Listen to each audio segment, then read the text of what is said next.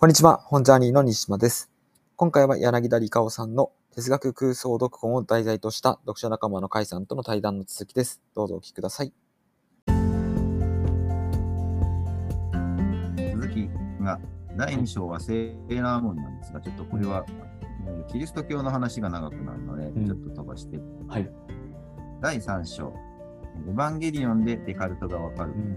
を、えー次に説明したいと思います。はい、お願いしますが、どういうふうにつながっていくのかとても楽しみですね、このエヴァンゲリオンと。はい。まあ、エヴァは、エヴァはどうですか？大体、エヴァは、はい、もう大好きで、はい、設定と映画も、はい、見ました。はい。えー近えーとまずは哲学方面の話からしましょう。はい、えー近代哲学の祖とも言われる哲学者デカルトが生きたのは、あまあ、17世紀のフランスでですね。で、中世のキリスト教神学から、えー新しくこう科学的な考えとか科学的な技術っていうのが急速に広がり発展していった時代なんですね。うん、で、えーまあ、現在私たちが学ぶえー物理学、ニュートン物理学とかですね、えー現代の天文学の基礎ができた時代でもありますね。うん、うん、はい。で、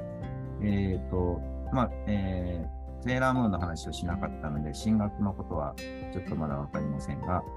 聖書や神学の価値観っていうのが、まあ、あー当時はあったんですが、うん。まあそ、それとは異なる考えとして、哲学っていうのが、まあ、どんどん盛んになっていくんです。で異なる考えってなると、これちょっとやっぱどっちってしますね。こうなると、神学と哲学どっちが偉い？どっちが正しい？みたいな論争が、うん、まあ、起こるべくして起こっていくわけです。うん、はい。この真理、正しいものを説いているのは、神学なのか哲学なのかっていうことですね。うん、で、デカルトです。デカルトは、まあ、えーっとそんな中にいて、どんなことを考えてたかというと、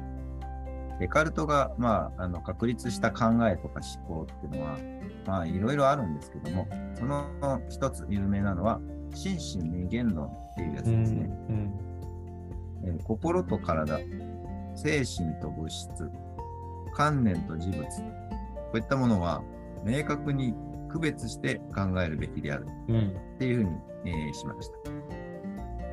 えー要するに、まあ、あの、まあ科学えーある種、まあ、科学的というか、機械論的なんですけども、要は、えーと、例えば、えっと、僕が、えー何か心で思うことによって、それを原因に物が動いたりはしないよね。うん、とか、えっ、と、まあそういう心、えーあるいは、え精神的なもの、観念的なものと、え体、えー物とか、えーいったものは、直接やり取りをしないよね。うん、っていうことを、明確にしないといけないよねって言ったんですね。アリストテレスは、まあ、えっ、と、実体としての、えー実体として存在する古物、個々のものには、形相と質量っていうのがあるよっていうことを、まあ、言ってたんですけども、うん、まあ、デカルトは、まあ、ちょっとその区別を変えて、えー実体っていうものは、種類として精神と物質、この二つに分かれるよっていうことを、まあ、言ったわけです。で、人間は霊魂と肉体からなってるけれども、それぞれが私であるうん、っていうね。で、えーこの、えー二つを明確に区別して、それぞれの関係性で、えー成り立つ、えー成り立つことを考えていこうとう、いうんふうにしたんです。あつまり、えーと、肉体は、肉体については肉体や物質についての関係性があるし、精神については精神、あるいは観観念、ものの考えとかあーのお関係性の中で成り立ついろんな、えーことがあるよね、まあ、心理的なことが起こるよね。っていうことを、えー問いえー区別して説いたわけですね。物を動かすのは物だし、精神や観念に作用するのはやっぱり心的なものだよね。っていうことです。さて、まあ、この区別を、えー頭に入れた上で、エヴァンゲリオンを考えていきます。うん、うん、エヴァンゲリオンは、これあの知らない人はロボットだって言うんですけども、エヴァンゲリオンはロボットじゃないですよね。うん、そうですね。はい。あれは、うんえー人造人間ということになっています。えーエヴァ、えーエヴァンゲリオンのエヴァっていうんですが、うんエヴァには肉体とコアって呼ばれる、まあ、魂みたいなやつがあるんですね。うん。えーしかし、このエヴァ、えー単体だと、これを制御するには、あーちょっとうまくいかなくて、中に、パイロットが中に、えー中に入る必要があると。まあ、パイロットがいるからのことだろうって思っちゃうんですけど、うんうんもうそうじゃないですね。えっ、と、パイロットがいないと動かないんじゃなくて、コントロールができないんですようん。ね。で、えっ、と、エヴァのコアとパイロットの心をシンクロさせるうんことで、えーエヴァと,、えーとパイロットが、えー通じ合えるようになるという設定になっています。えーシンクロすると、パイロットが自分が体を動かすようにエヴァンゲリオンを動かすことができる。つまり、パイロットの脳脳波が電気的な信号でピピピって言って、エヴァっていう機械を動かしてるわけじゃなくって、パイロットの心がエヴァの心みたいなやつに、心的に作用してるうん。って考えられる。勝手に間に物理的なものを入れちゃダメなんですね。うんパイロットを理解する。で、エヴァにも下にもそんな、まあ、心みたいなやつと体、えー物理的な部分があって、それぞれがちゃんと関連付けられて動いてるのがエヴァンゲリオンであるよ。はい。そうすると、こう、デカルトが考えた法則にしっかり合致してるわけですね。うん。うん、で、えーまあ、デカルトおがそう考えたことについては、実はちょっと問題もありまして、うん。このデカルトの心身二元論の最大の問題っていうのは、心と体はじゃあ、つながってないのか。うん。つながってるとしたらどういう関係なのか。さっきデカルトの説明だと、心で考えてたことと、体が動くっていうのは、直接その因果関係にないよあるい。はそこそこに因果関係を見たらダメだよ、うんっていうこいうことだったので、じゃあどうなってんのっていうの、それぞれ心で思ってるのも私だし、体として存在してるのも私なんだとしたら、結びつきが一向にこう謎が解けないわけですね。心で考えたことに合わせて、えーなぜ体が動いたり反応するのかっていうことが説明できない。だけど、まあ、これはデカルトが迂闊だったのもあるかもしれないないんですけども、まあ、デカルトの問題という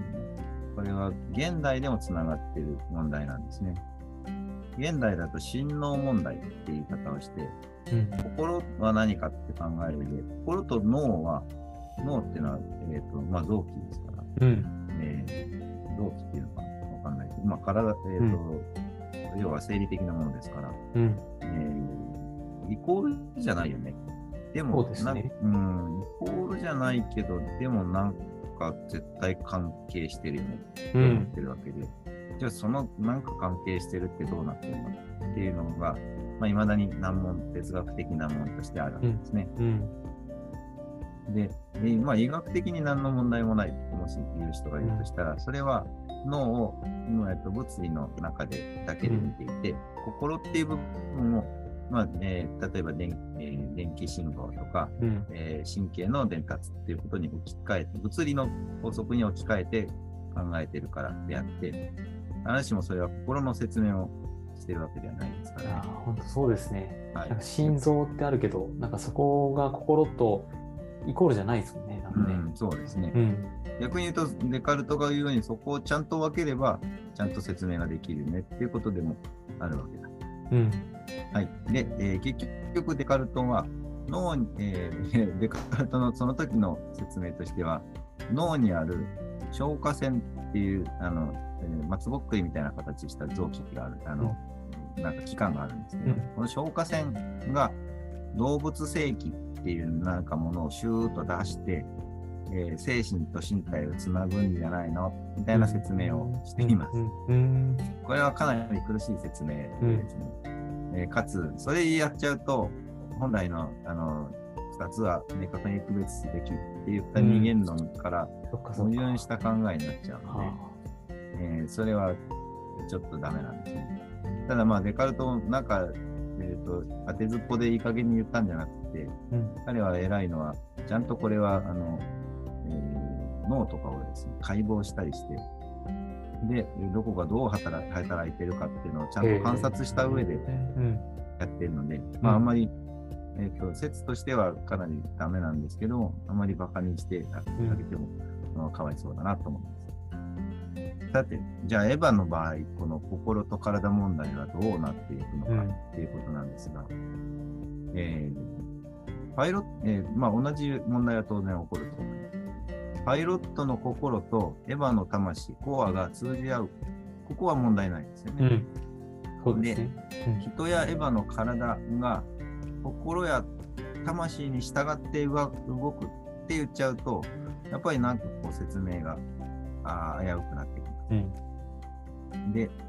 えーこの、えーまあ、エヴァ自体もですね、エヴァエヴァンゲリオンの話も、この心と体ってどうなってるのか、ある意味で一つのテーマうん。でもあると思うんですね。で、それが明確になるのが人類保管計画っ。人類保管計画っていうのは、ひ秘密結社税っていうのが、まあ、うんいて、まあ、それが画策した、えー秘密の計画なんですけど、人間っていうのはまあそんな感じで、まあ、な何にしても不完全なやつなんだと。えーふその不完全な人間を補って完全な存在にするっていうことを考えてるんですね。うん。はい、で人類はこれに、この、えー人類保管計画によって、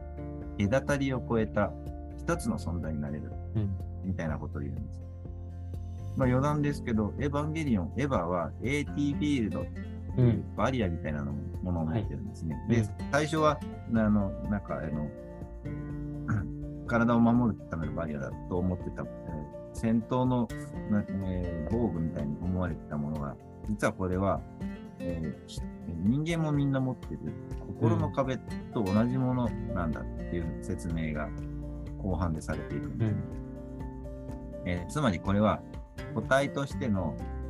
えー壁であり、うん境目、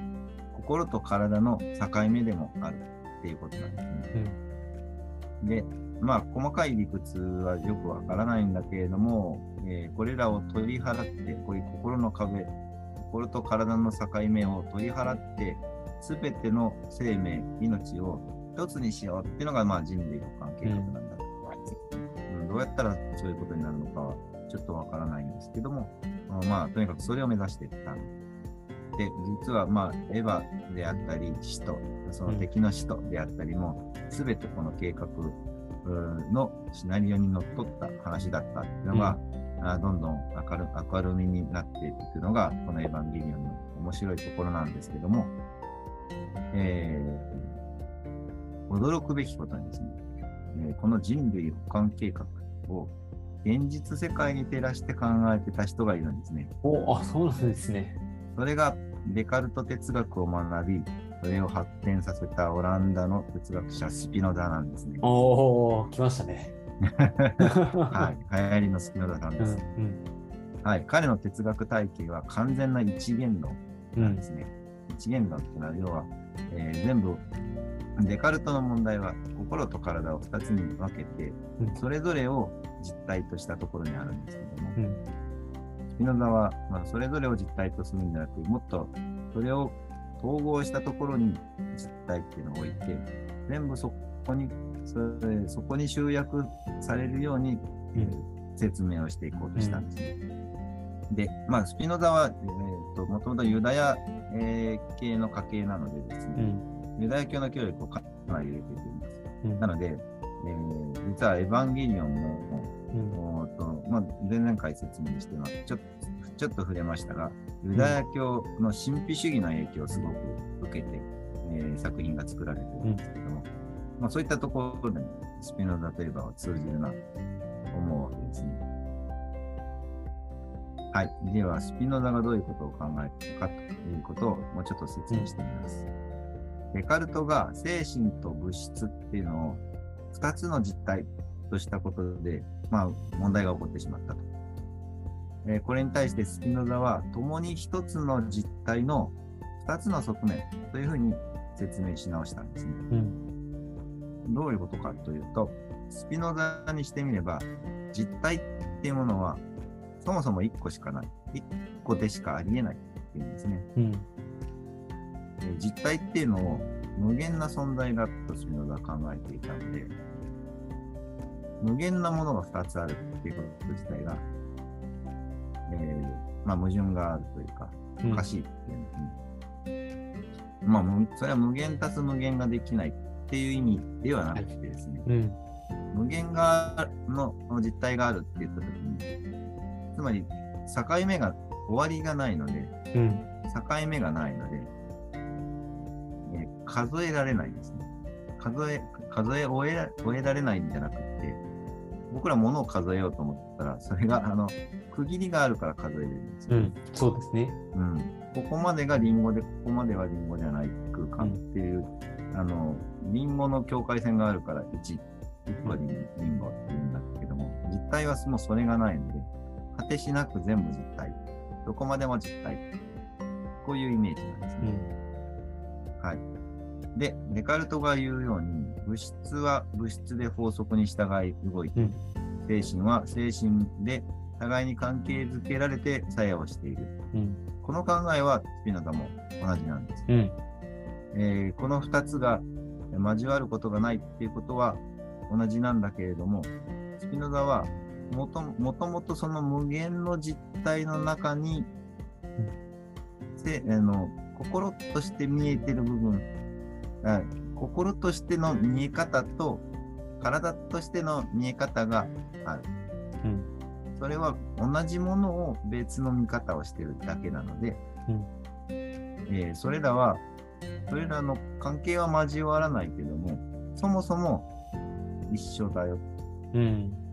一緒のものが別に見えてるだけだようん。っていう説明にするんですね。なるほど。これを心身平行論って言います。だから、僕が、えっ、と、僕が例えば、えっ、と、リンゴをかじって、えー噛み砕いて食べたよっていうのと一連の流れの中に、えーリンゴっていうものと、あるいは僕っていう体がやってるうん。物理的な動きがある一方で、うん一方で、その、えっ、と、あ、リンゴ食べたいって思って、えー口の中に甘さが広がって、美味しいって思って、さあ飲み込もうってしてる、思って。っていう流れがある。はい。はい。これは同じ実体の中の一つの出来事の流れを二つの見方で見ただけだよってそうですね。うん。うん。うん。そうしてみると、僕らは、まあ、ありとあらゆる世界、この、うん、目の前に広がっている世界、あるいは頭の中であれこれ考えたり、他の人も考えたり、うん。うん、あるいはいろんな感情が湧いたりするってことが、全部同じ地点に集約されてるってことを、うん。もうなんとなく感じていくことができるねうん。っていうことが、スピノザの目指すところなんですね。ああ、なるほうん、で、デカルトで、まあ、説明できなかったところ、そういうふうにスピノザで、えーうんが説明していって、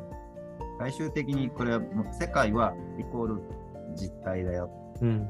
で僕らも全部実体の中の部分的なうん何かだよ。うんで。それも、えー体だったり心だったり、見方、見え方はいろいろあるけども、あの、それは、あの、うんあるある種表現の一つであって、うん。究極的には全部みんな、すべてのものは実体だよっていうふうに、えー閉じていく説明していくんですね。ここれは人類保管計画が目指してた、ゼーレが目指してたやつですよね。はあ。つまり、まあ、ゼーレは一生懸命それを、えっ、と、なんか出来事として起こそうとしていたんだけれども、スピノザは、いや、最初からそうなってますからって言ってるわけですね。へえ。すごいですね。カウンターパンチですね。そう。皆さんからの。ううんん。っていうことなんですね。ただまあ最初からそうなってますからだと作品にならないので、うんうん物語にならないので、そはい。れをまあストーリーとして、あるいは、まあ、現実的に僕らはなかなかあんまりそういうビジョンに立って生きてないので、そうですね。うん、僕らが普段思ってる心とか体とか物うん。とか感情っていうものを、なんとなくこう揺さぶってくる作品がエヴァンゲリオンであうり、ん。それを、それを、その一致を目指したのが人類保管計画であり、はうん、でもその究極の考えの中には、スピノザが目指した哲学が、すでにそれは実現されてるよっていうことなのかもしれないですね。あ。うん。いや、デカルトからスピノザまで、なんかいろんな観点で見れる作品になんか、また見方が変わってくるかもしれませんね。これ。はい。でもこれ第3章はデカルトがわかるって言いながら、肝心なところをスピノザに託してみる。それはどうなのかと思いますが、ただまあ、あの、スピノザ登場の時にも言いましたが、今すごくスピノザは注目されてますし、うんっていうのが、現代の思想においてのこういった考え方っていうのはすごく生きてるんですね。うん。デカルト的な考え方の問題点っていうのが現代でも浮き彫りになっている一方で、うんスピノザ的な考え方の重要性とか、ここで我々がハッとさせられていることっていうのは、今、あ現代になっても変わらない。うん。そういう意味では、スピノザってね、すごくこの、そのイメージが あの分からないと、何言ってるか全然分からないんですうん。ね。うん。そういう人にとってはですね、もうこのエヴァエヴァをうん。手がかりに、スピノザやデカルトの問題点を、えーあ一緒に歩歩み歩みつつ、うスピん。ノザに到達するっていうこの第3章は、なかなかいいかもしれないですね。うん、そうですね。今起こっているその現代でのなんか課題、悩みとか、まあ、そういったものっていうのは、割となんかそこにこうつながってくる部分もあるかもしれないので、きっとなんかそのエヴァンゲリオンっていう、割と、なんだろう、最初に入りやすいところから見ていって、そこからその話に触れていくと、あ、こういうことあるあるみたいなものとかも、ちょっと体感的に分かってくるかもしれませんね。そうですね。はい。まあなんかエヴァエヴァとニーチェを結びつける人って結構いたんですけど、あの、えー、通りですね。うん、なんていうのか、スピノザを結びつけたところがうん、本当秀逸ですし、うん、うん、やっぱり、えー、と、近世の17世紀、18世紀の哲学っていうのも、やっぱり、その当時のものというよりも、うんやっぱり現,、えー現代的なうん、あの思考の枠組みができた時代でもあるので。すごく大事なことだなと思った一方で、これでまたエヴァを見ると、また見方がね、はい、そうですね。変わって見えていいんじゃないかなと思います。ありがとうございます。うんはい。ということで、空想哲学読本の、まあ、中身の、えーっと、2つの1章と3章の説明を、えー解説をちょっとしてみました。他にもあって、えーもう1個、本当はこれも説明したかったんだけど、時間がかかるので諦めました。第6章、ガンダムでニーチェがわかる。これもね、すごく面白いのと、うんうん、これあの、アリストテレスとかで説明してきたことを、割とちょっとひっくり返すところがあるので、はい。ぜひ、読んでみてもらえたらと思います。とうんても楽しいと思います。うんうんポケモンも結構ね、またどんなこと語られているのかなとかっていうのも気になったりとかもするんですけど、またそういった、うん、一つのその特撮であったりとか作品を通じて何かのこう相反するように見えるものが一緒だったりとか、やっぱり違ってたりとか、うん、するものってどうして起こるんだろうみたいなものを追求していくっていうのは、うん、また一つそれはそれで自分自身の捉え直しにもつながっていくし、味わえていくようなことにもつながってくるし、自分ごととして考える機会にもなっていくんだなって思いました。ああそうですね。それは大事ですね。なんか哲学ってすごく絵空事というか空想の世界というか、うんうんその世界の、えーイメージ持たれている方も多いと思うし、うん学んでると割と、まあそれ否定できないところもはいあ。りますけども、うん。うんやっぱりまあ身近なものに引き寄せて考えたりっていうのも、うん、すごく大事だなとん。思うのと、もう一つ言うと、えーそういう抽象的なものを人に、えー説明したり、何か表現したりするときには、やっぱり何かしらこういう手がかりが必要なんだですねっていうことのうん。うん、そういう説明や、えっとプレゼンテーションのヒントも与えてくれる気がしました。うん、確かに。抽象だけの話だと全然つかみどころがないわけですけどこうやって特撮であったりとか、まあ、ウルトラマンだったりとか、まあ、具体的な事例を知れるとあこういうことねみたいなものがこうようやくつながって自分ごとに落とし込んでみたらどうだろうみたいな発展系になんかつながっていく気がしたので、うん、またこういう風な形でライトなところからその一つ哲学であったりとか自分たちのなんかことを見直していくみたいなことができればいいなというふうに思いました。えー結構どうかな？長くなった3回ぐらいに分かれると、うんそうですね、3回ぐらいで。はい。はい、えーぜひ、えー聞いて面白いなと思った方は読んでもらえたらと思います。ありがとうございます。ということで、はい今回は空想哲学読本を甲斐さんにご紹介いただき、哲学とか、あとは自分たちのなんかところにこうどういうふうにつながっていくのかなみたいなことを考えていきました。甲斐さんありがとうございました。はい、ありがとうございました。thank you